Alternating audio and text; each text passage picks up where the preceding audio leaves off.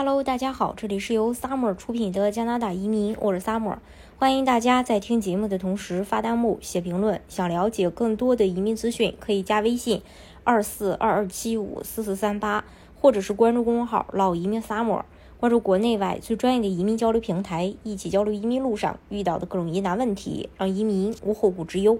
加拿大环球邮报报道说，加拿大统计局的数据显示，二零二二年加拿大有三十多万人退休，远高于二零二一年的二十三点三万人。更让人忧心的是，二零二二年退休人士中有超过百分之二十是五十五到六十四岁的提前退休者，这就意味着今年不到六十五岁退休的数字会更多。加拿大平均退休年龄是六十四岁。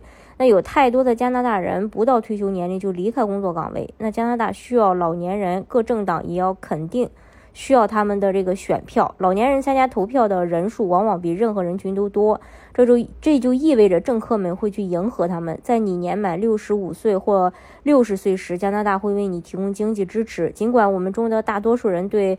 渥太华在我们退休时能为我们提供多少帮助，只是一个模糊的概念。我们中的另一些人还会从雇主提供的养老金计划中去获益，但了解我们能从这些计划中得到多少帮助，同样具有挑战性。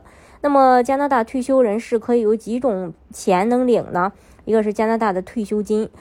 对于大多数人来说呢，可以指望从这个政府获得的最大一笔用于支持我们的退休生活的资金，就是加拿大退休金计划 （CPP）。这是一项按月发放并征税的资金，旨在取代你的部分工作收入。你是否符合领取条件以及每月可领取多少资金呢？取决于几个因素，特别是你开始领取。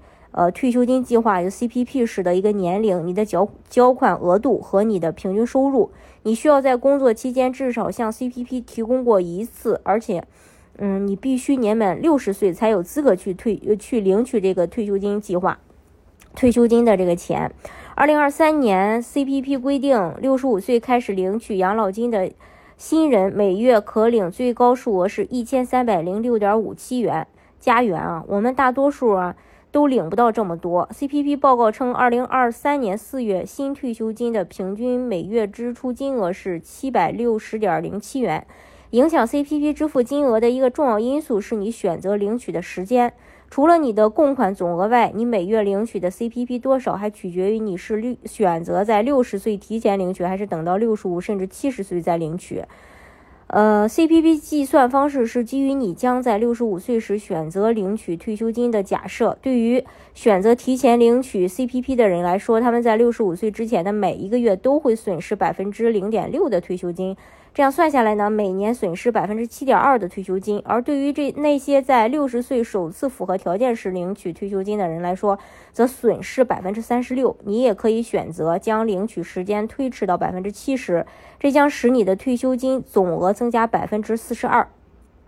除了这个呢，还有呃老年保障金，并非每个人都有资格领取这个老年保障金，简称 OAS。你必须是加拿大公民或永久居民，且成年后在加拿大居住满四十年才能领取最高额的老年保障金。在加拿大居住不满四十年的人领取的金额会减少。在加拿大居住不足十年的人是没有资格领取呃老年保障金的。与 CPP 不同，你不能提前去领取呃这个老年保障金，就是我说的这个 OAS。你必须每呃年满六十五或以上。不过，你可以选择延迟领取，直到七十岁。六十五岁以后，每推迟一个月领取 OAS，你的月入款就会增加。计算方法与 CPP 不同。如果你在七十岁时领取 OAS，你的最终付款将每月增加百分之零点六，即总共增加百分之三十六。去年，联邦兑现了承诺，将七十五岁及以上老人的 OAS 支付额提高了百分之十。这应该会鼓励老年人将领取老年保障金的年龄推迟七十，呃七十岁，因为这样他们总共可以领取一呃一万三千加币。根据你的退休收入，OAS 会部分发放。目前，六十五到七十四岁的老年人每月最多可以领取六百九十一加币，每年最多可领取八千二百九十二加元。如果你的退休金收入超过限额，嗯。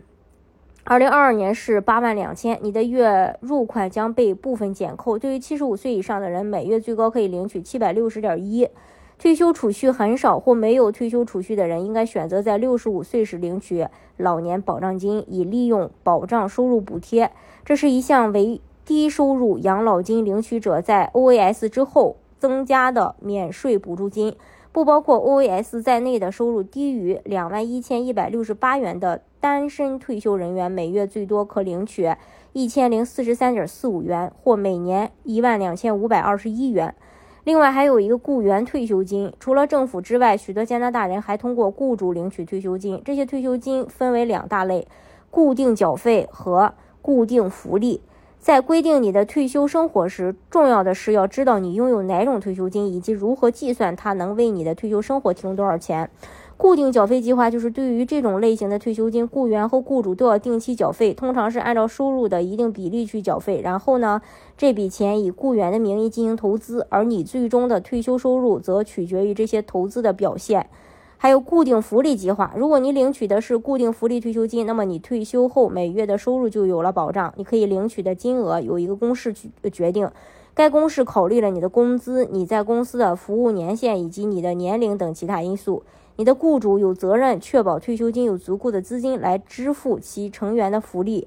你的工作场所，呃，退休金加上政府退休金计划和养老计划是否还能养活你？这一点非常值得研究，最好在六十四岁之前解决这些问题。大家如果想具体去了解加拿大移民政策的话呢，可以加微信二四二二七五四四三八。或者是关注公众号“老移民 summer”，关注国内外最专业的移民交流平台，一起交流移民路上遇到的各种疑难问题，让移民无后顾之忧。